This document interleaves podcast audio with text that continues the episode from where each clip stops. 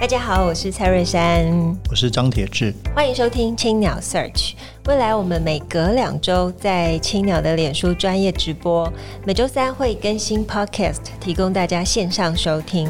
在每集的节目当中，我们会邀请作家来谈谈自己的作品，也会针对不同主题推荐大家书单。欢迎大家订阅，让我们一起享受阅读的美好。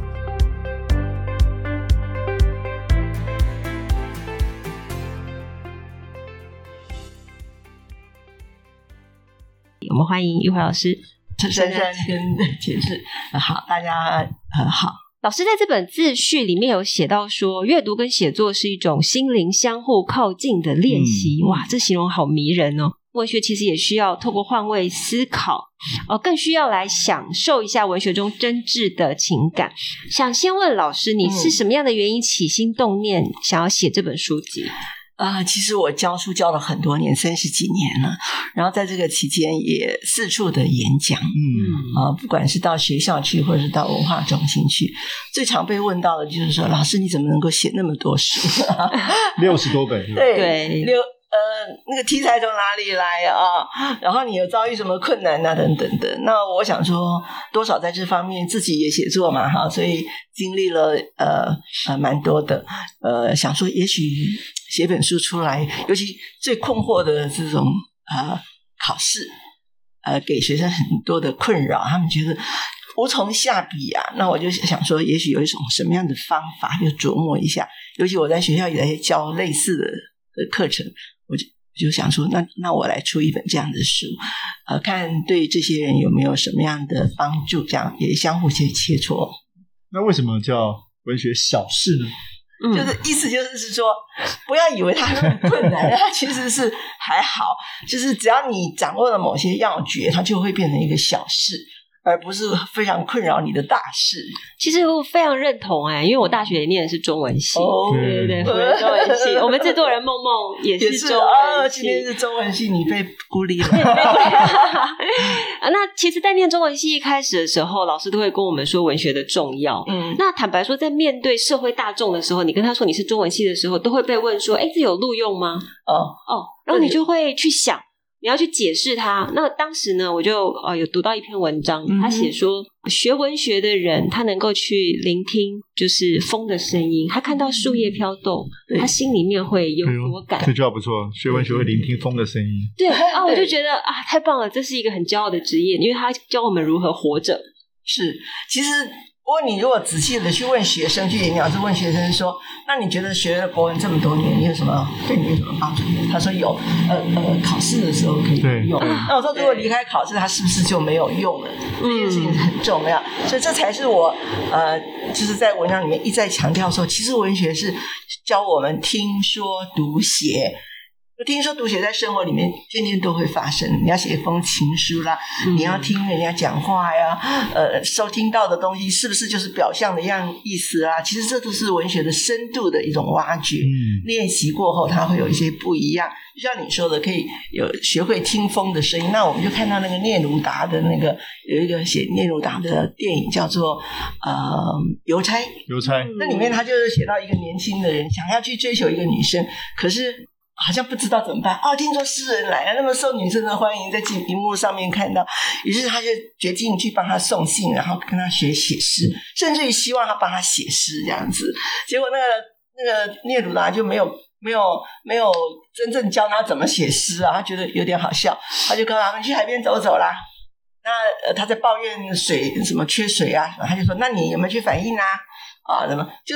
从生活的细节里面，他就去到，结果最后劳工阶层的人，嗯、对于生活万念俱灰的人，被困在小岛，觉得毫无希望的人，忽然间开始，因为展开了写情诗的过程，展开了对社会的关注，嗯、于是他就变成一个诗人。他后来聂鲁达走了以后，哎，他就说，他就留下了一个手呃录音机，他就拿那个录音机到呃呃做各种设备，然后就去听风的声音，嗯啊呃听。天呃天空的声音，嗯、听呃爸爸辛苦的呃船船的那个声渔网的声音，那渔网怎么会有声音呢？嗯、天空怎么会有声音？这就是文学里面抽象的思考。嗯啊，那就要听那个娃娃哭声的心跳的声音啊，呃呃什么什么大人啊，在呃教堂的师傅呃那个牧师在骂人的声音，反正这些都是非常家常的东西。这其实就是文学。嗯，哇，真的，这个诠释的太好了。对，那老师，这个这这里面其实这本书。有蛮，我觉得蛮蛮强烈的一个企图心，要处理不同的事情，包括教大家这个赏析阅读，包括大家写作。那我特别好奇，是因为写作本你其实也提到，写作有两种嘛，这里面也有人问，是不是写作一种是就是一般在写作，还有一个就是作文比赛啊，或者说不是作文测验。测验。对，那这里面你有提到这个差异，你可以跟大家分享一下，就是我这里面想要到底这两个本质上有差别吗？所以我就想说来。啊，缝补这两者之间的差异。对对，比如说我们讲参加比赛，就一定会是比较去注重那个意象啦、象征意义的啦、嗯、写作的技巧啦。可是我们平常的生活里面，并不会用到那么的呃麻烦啊。对，但如果你有这些技巧，会更容易啦哈。可是如果没有的时候，我们能不能好好的说一句话啊？就是说，呃，我觉得任何的阅读跟写作都是要。让生活变得更容易才对，嗯、而不是更困扰。比如说，你弄了很多的修辞学，然后那个把大家都困住了。以前我们从来没学过修辞学，可是我们也写了那么多书啊，所以我就想要弥补这样的一个。所以，因此我们在选择的时候，一方面照应这些想要更创意的、更更有新意的或者更奇巧的写法的人。所以，因此我们在选择这个呃。呃，赏析的文章的时候，他我我就照应到一个，比如说老中青各代的不同的写法，嗯，还有有深有浅的。那呃，不懂的人可以比较看那个简单的，比较看热闹的；嗯、懂的人就可以比较看门道的。还有另外他的这个写作的手法，呃，通常我们在写作的过程当中，它就是两种，一种就是比较华丽的，一种就是比较朴实的。比如说，呃，那个齐君。它就是一个比较朴实的写法哈。那你如果谈到余光中，他就或者是梁木，他就是比较雕琢、雕琢的的。那我觉得，不管是雕琢或者是华丽，它的目的都要达到，就是让人感动嘛。嗯，所以这这几方面，我们就兼顾的选它这样子，那就让。呃，喜欢这样的人也可以有收获，喜欢那样的人也能够得到一些启发，这样子。这这几年，其实台湾这个社会有有讨论议题，包括老师这点关心，就是他常常在抱怨说：“哎，大家的国文能力变差了。嗯”然后尤其年轻世代，好像写作能力越差，标点符号都不太会用啊。嗯、你你自己也在教学现场有这样的这这样的感觉是真的吗？我我我我我不大喜欢人家这样子讲，说一代不如一代。我我我我比较强调的是一代比一代更强。是是是。因为我我们为什么会觉得他一代比一代呃弱？其实从元代开始就有人开始谈一代，每一个每一个时代都在谈说哦，糟糕，一代不如一代。那如果是这样，我们就回到蛮荒年代去了。非常同意，对。对。那因此我是觉得说。呃，我们是因为常常用五十岁的成熟、四十岁的成熟来讥笑十八岁、十五岁的天真，嗯、那这个是不公平的。如果你有有幸、有空，或者是 能够的话，你要不要把你的十八岁的时候的作品拿出来看一下？嗯、对，你十五岁在想什么东西？绝对不会像你现在如今这样子的元熟嘛，这个人生的历练啊，呃，各种的学习，不然你都白学了，不是吗？是是是。那所以，我倒是觉得说，这一代的小孩子非常的有创意，他们更加的大胆，我非常嘉许这样子，因为创文学里面最重要的就是一个创新，嗯，而不是守成。嗯，守成你就是跟徐志摩写的一样，现在大家就是教学里面就会每次写爸爸，就全部都是变成朱自清的爸爸。背那那千人一面，或者是捕鱼去的爸爸。对 对对，我妈妈的话就是中华豆腐性的妈妈，都是那种非常悲苦的。可是你要知道，时代已经从怨怒，然后悲伤，然后一直到追求自我，呃，寻找快乐，嗯，性解放之类的了。对对，所以一直有逐年会有变化。所以我到大陆去 演讲的时候，呃，我就提到一个。观念就是，呃，女性的台湾，呃，中国台台湾的女性的书写，其实是由怒，呃，是由怨，啊，就是闺怨，就是写闺怨嘛，嗯，对，然后接着就是怒，就是像李昂的杀夫，对，啊，然后慢慢的就回到这种呃解放，是是是，那就平路的什么什么天。海角天涯，对对对，行到行到天涯，等等等啊，或者我就希望，啊，后来走到的是廖玉慧的乐，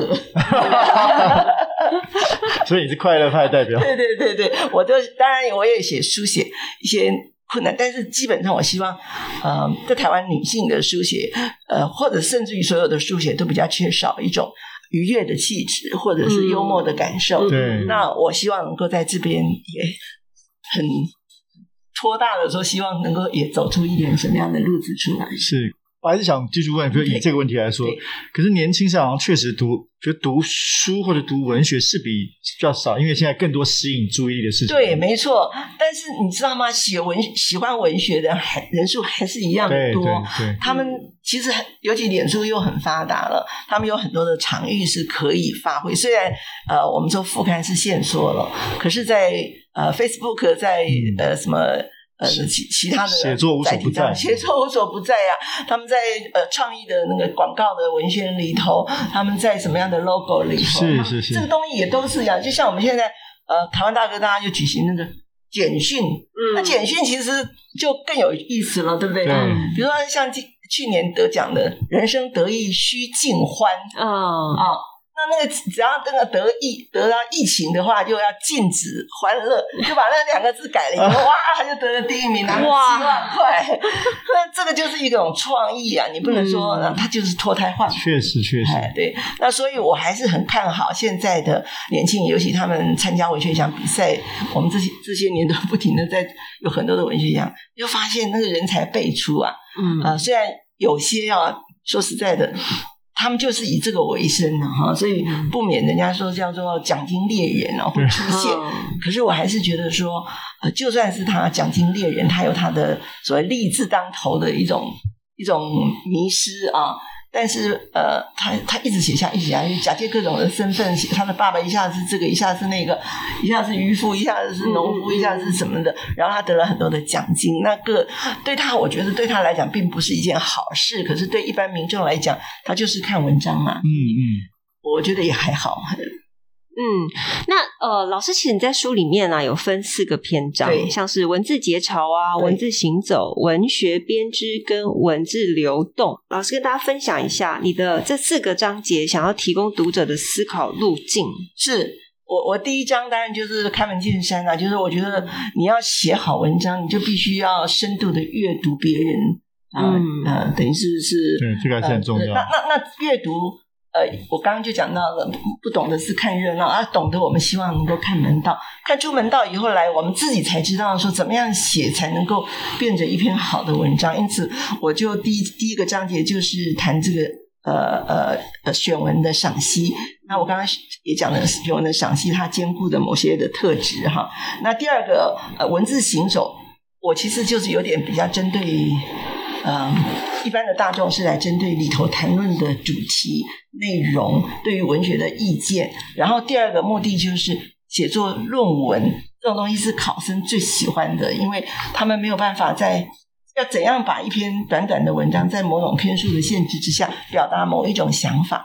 那这个就是我个人的一种示范，因为你光说，那你自己光说不练的话 怎么行？所以我就示范给大家看，说，哎，你不要常常在在复制别人的言语，复制苏东坡的。你知道现在苏东坡已经在考场里面是一个不受欢迎的，不受欢迎。我曾经写过论文，就写说让苏东坡休息一下子吧，哈，嗯，这个暑假被召唤了好几回，寒假又被召唤了好几回，他真是不得闲，老人家好可怜啊，所以。我就弄，比如说，你怎么样把一个论点呈现出来？能不能借用故事？因为被教训大家都不喜欢，嗯，可是都有听故事的潜能，对对。所以在很苦闷的时候，在改考卷真的是千人一面的时候，你看到一篇呃在说故事，就是用故事来呃堆砌起来，就是来呃结合起来的，然后其实不着一字。尽得风流，那这种东西就让人家眼睛一亮啊！一定在考场上面会得到青睐的哈。嗯嗯，那这个是一个。第三个就是，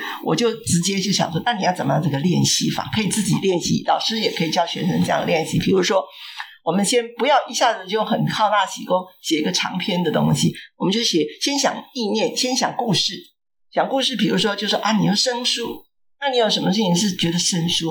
啊，阿嬷来，从原地来。我跟他在那客厅里面，不知道跟他讲什么，很生疏啊哈，或者是说，哎呀，海边的呃，山上的孩子叙述海边的情景，很生疏。还有说在这个律师楼里面夫妻对看要离婚了，对看过去都比七年前还要生疏。好，这里面其实都有故事，或者是呃。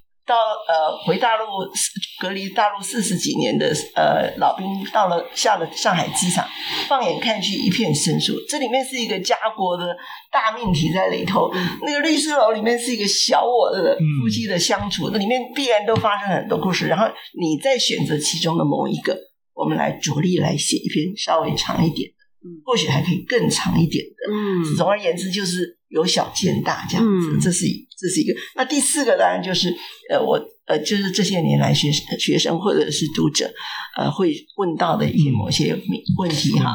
那比如说，老师，如果我们呃呃老我写的东西哦，我觉得写的蛮好，我们老师不喜欢，那怎么办呢？考试的时候我到底应该要昧着自己的良心，还是要、哦、要说这个是最常被问到的问题？我就跟他讲，我说人生哦很难哦，我觉得。唯一的意义啊，就是活出自己来。如果你其实你活到我这种年岁的时候，你就知道人生不过是求其心安罢了。嗯，所以考试的时候，你不知道你的呃批阅你的人是谁，他可能是我。那你有开创的想法，我就给你高分了。嗯，可是有些很保守，确实也有那样子的一个评审老师在那里，你不知道你遇到的是谁，但是你要对得起你自己。而且人生，我你不要不要相信那个大人说什么“一失足成千古恨”这种事，没有这种事。一失足还可以爬起来的话，还是照样。你要像我，初中考高中没有考上任何一个学校，嗯，然后刚好有第二次联招，啊、哦，就觉得人生太悲苦了，惨惨，很很惨淡的再去考了，就考到郊区的一个学校，最后也也就还好嘛，嗯，也没有比我那些当年就直升班的同学。还要糟糕，因为人生一一而再、再而三的接受一些磨练以后，他会淬炼出不同的东西出来。但不是说我的境况是最好的，但是我说我没有比他们差。是是是。嗯、那呃，老师在这部作品其实已经写了非常多，就是阅读跟写作的内涵，嗯、然后以及他的方式。那老师接下来还想尝试什么样不同类型的写作形式吗？这个话我就讲了好多年，可是一直都。有一些不知道哪里有一点困扰啊，就是我其实想写那个家族的故事，哇，还是要想写小说，很棒啊！我我的我的呃家族，我每次有时候跟朋友闺蜜们一起聊的时候，他们就说：“这么好的东西，你为什么不写？你为什么不写？”我说：“对啊，我就是要写，就是因为太慎重其事，因此就没有写成。每次都说先把这些解决了，先把这些解决了，然后呢，我啊专心的来写这个东西，我就我就觉得我的。”注意力涣散，所以需要需要更强大的一种，就是说我排除万难，我就是专心来写这么一个东西。嗯、但是我期待，在我有有生之年能够把它写出来。其实已经写了一些哦，太好了，太好了。对对。那既然谈到这里，就讲到这，其实这书里面后面很有意思，就是老师有列一些问答集。嗯，对。那其中一个问题，我自己也蛮有兴趣的，嗯、就是关于这个小说跟散文之间的关系，嗯、或者所谓台湾这几年谈非虚构也谈了蛮多的。对，对。你怎么看这之间的距离？啊，其实最容易碰到的就是像我这种散文评审的老师，对，因为很多人一翻两瞪眼啊。又是他，怎么搞？他爸爸又换成谁谁谁了哈？就是他的身世迷离呀、啊，让我们不敢置信。尤其有时候，有有曾经有在脸书上，我看到有人就是 po 了另外一个人的这个说得奖的东西，他爸爸一下子这个样，总共他只有四十几种身份的爸爸，哦，然后就所有都骗过所有的评审，哇！那大家都非常的愤怒。你在早期有很多的作家，像现在蛮知名的也有哈，他们也是长期致力于奖金猎人这样的一个。想法，嗯，不过我刚才也提到过说，那是他的本事啊。你说这种虚构化的、虚构的话的散文，其实文学不不必要分。什么散文、小说，对对，诗什么什么，好像又有打破。对，诗也有散文诗啊，对不对？那小说，你看很多，比如骆以军或者是苏伟珍写的那个什么《时光队伍》啊，他明明写的就是他个人跟先生的故事，对对。可是他说是小说啊。那骆以军的《远方》，他到大陆去营救爸爸，哎，也是个 真的，那也是小说。那你就搞不清楚到底什么是小说什么？他说其中有真的有假的，哈，那这就叫做诗小说。那还有人写说。我看论论文，我曾经去口试，他写诗诗散文，那散文不就诗吗？你哪一样的不诗啊？对对对，所以其实所有东西都是诗的。那为什么要分成这样？就是为了以便于呃评审的方便啊。那我我自己是是比较没有把它放在。心里说这个就是不行，这个就是出位，出位就是不应该。他应该去参加散文呃小说比赛的，那让他散文来，他就他就占了便宜，确实是有一点比较占便宜，因为他有各种比较更海阔天空的一种呃呃这个空间嘛，对不对哈？嗯。那既然他选择了这样子堕落，一直这样子堕落下去，我也没有什么意见啊。这样，我就是 遵循我个人内心的一种想法，说他写的好不好？是是是，嗯嗯。对，我觉得你刚刚提这个问题是非常有意思。包括散文一定是诗吗？因为散文也有可能现在大家重新打破了，散文过去是关于自己，可是现在散文也可能是关于，比如写历史，比如说美国很多写，比如写传记，到底是他因为他不是小说嘛，他到底是不是散文？好像也很难界定。包括去年得到那个文学奖，呃，台湾文学馆金。经经典奖，苏志和的书写写台写台语电影史，好像也得到文学奖。这种其实蛮难，啊，那个界限哈是很难被界定，非常难分。对，所以像老师说，对，其实不应该是那个。对，我有时候明明就写了一篇散文，可是我因为被定位做呃一篇小说，可是我被定位做散文家，就后来就收入当年度的散文选啊。明明这个人写小说，对啊，人家明明写小说，要把我变成散文的，对。所以这个我觉得。散文就是说出自己心里想说的话，那你借由代表别人，我比如说我我呃铁志好了啊，我们是好朋友，那我想写出他爸爸的事，他跟他爸爸的这样，那我就用字第一人称来写，嗯，那 why not？嗯，哦对，实际上在这里面你写自己的故事用个第三人称。啊，对，有时候是。对，在在这里面最后，有时候也就也是一种写作的策略啊，就是说，比如说呃呃平路。他写袒露的心情，他就用第三人称的方式来写。可是大家都知道是写他自己的东西，对对对，所以这个也是一种策略，就是说怎么样写比较顺手。你知道我们开头的时候写写作是这样子，一开始哒哒哒哒哒，然后后来就打不下去了，打不下去我就把贴把它放到底下来，然后又开始又重新，然后你就会找到一个写。大家说老师怎么样？开头比较好，我说写得下去那个开头就是好的。对，没错。好，那赖玉樺老师来跟我们分享一下，你最近在读什么书？我觉得大家一定都很好奇。我告诉你哦，其实内举不避亲，我要说的是我自己的书。太好了，太好，太好。我呃，最近也出了一本叫《接住受苦的灵魂》这样的书哈。那说，亲爱的，我知道你的痛。这这本书，我觉得我很喜欢的原因就是。呃，因为我教书教了很多年，对，阅人无数啊，嗯，那学生孔子有什么是三千弟子，我可能不止了啊。那这些学生里面，年年年年，其实并不是现在哈，现在好像报纸上写出来说有很多的年轻人的轻生啊、忧郁症啊，其实每年都有啦，只是因为他出自台大，大家就注意到了这个精英，我们社会的思考就是这样。比较普通的，不管是私立学校，因为我有待过；公立学校比较好的，比较不好的，全部都待过。每年都会有一些心灵困顿的学生，嗯啊，那像我年年纪比较轻，不是比较轻，就是在家里的排行就是老幺嘛，所以就有兄姐一堆，呃，爸爸呃爸爸妈妈，我们都眼睁睁的看着他们衰老、嗯、病痛、死亡。嗯、那这些呃，或或者甚至于连我自己。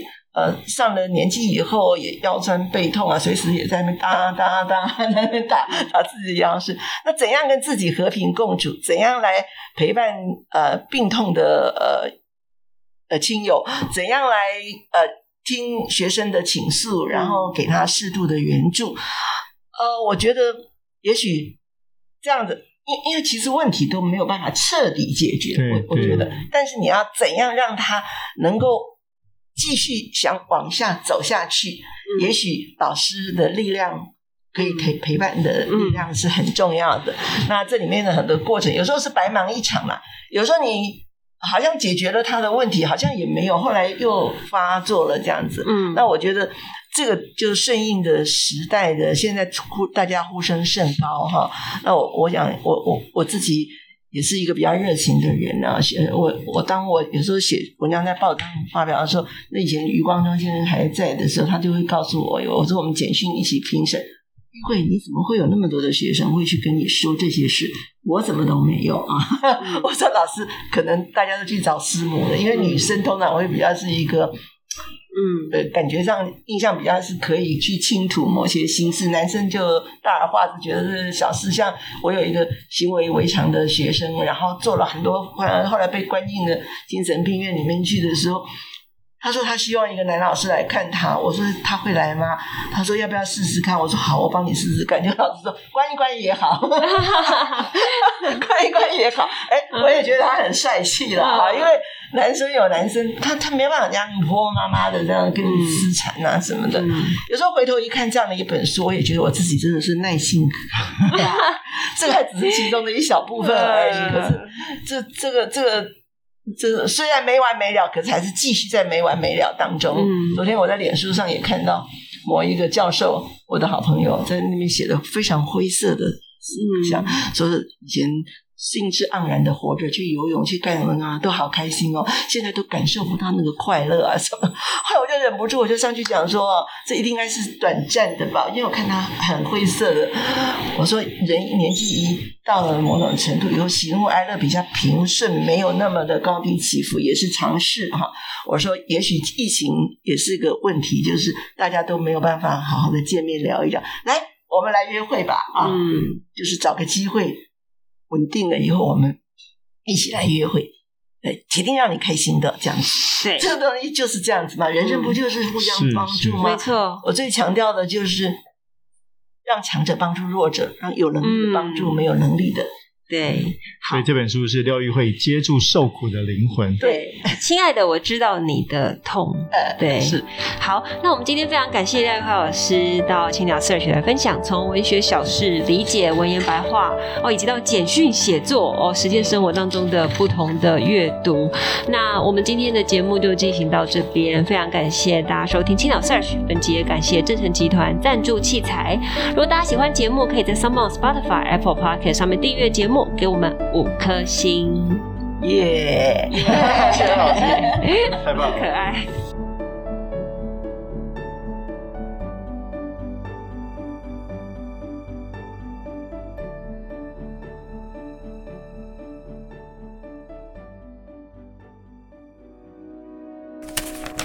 青鸟为你朗读，各位青鸟 Search 的听众朋友，大家好，我是廖玉蕙。这次青鸟为你朗读，我将朗读文学小事中的作文，不妨从寻常亲切处入手。它是在这本书的一百五十七页。由小见大，由一纸钟或一只表可以窥看时代的变化。前些日子出门时一时慌乱，忘了带表，也没有记得带手机。怕约会超时，下课后边走边往忠孝东路上的店家探望，想一探当时的时间，没料到走了半天，竟一指钟也没有找着。回家后，我一直琢磨着这件事儿，觉得人世的变化从一指钟里已充分显露。小时候，几乎家家户户的墙上都挂了钟。而且家里的钟几乎全为了便利来往的行人而悬挂，一律面朝外头，让出门在外的人随时可以看看时间。曾几何时，挂钟的习惯改了，家里有钟的只记挂着，方便家中成员的观看，谁会管外头的行人看不看得到呢？而更大的变化则是，有些人家根本不再需要时钟了。家中仍高挂着时钟的人家，家长的年龄普遍偏高，年轻人早已没有看钟的习惯，甚至戴手表都嫌过时。而店家的传销策略也由体贴顾客的需求，转进让顾客因彻底遗忘时间而流连忘返的 shopping。不但利己的时代取代了利他，科技的进步。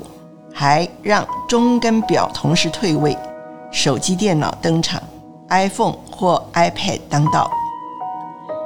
要学会写作，得处处关心，时时留意，并加上思辨的功夫。不止从细微处察觉人生微妙的变化，甚至还可以在中或表上启程展开，为文章延展出无限的可能。中退居边缘位置，却在字里行间提味增色的例子，首推陈列的《矿村行》。这篇文章摹写即将式微的矿工行业，有一趟日暮时分的安静矿村行，描摹眼中看去老迈、没有起色的灰败景致，进而对矿工将生命交付命运的无奈做深度报道，像一阙婉约。伤感的挽歌，最后他写着：“我要离开那个小矿村时，天渐暗了，开始下起毛毛的小雨。候车室大圆中的指针，在刚亮起的日光灯下，一格一格地向前跳动，如在颤抖。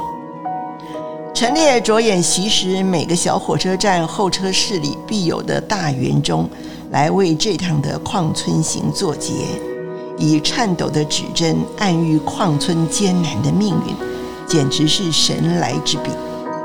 作品的好坏，端视作者看到了什么，赋予它怎样的意义，或用怎样的手法诠释这些意义。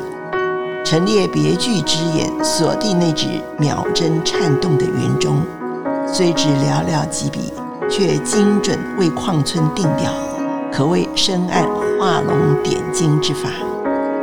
其实，时间永远是写作者笔下的探索焦点。英年早逝的小说家袁哲生曾经写过一篇沉郁忧伤的小说《秀才的手表》，借由一指秀才手上的表和主述者我所以示的自然直觉的时间感两相对照。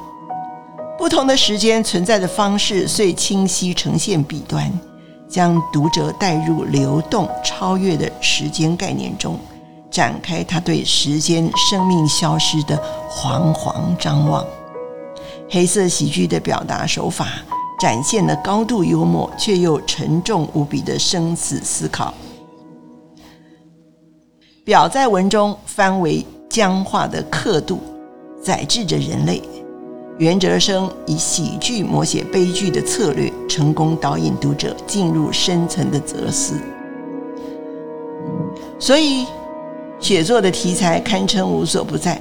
光是寻常的一指钟或一指表，只要用心观察、思考，或归纳表象变迁，或挖掘深层意义，或致力精彩的点燃，千变万化，都可以成为发人深省的好文章。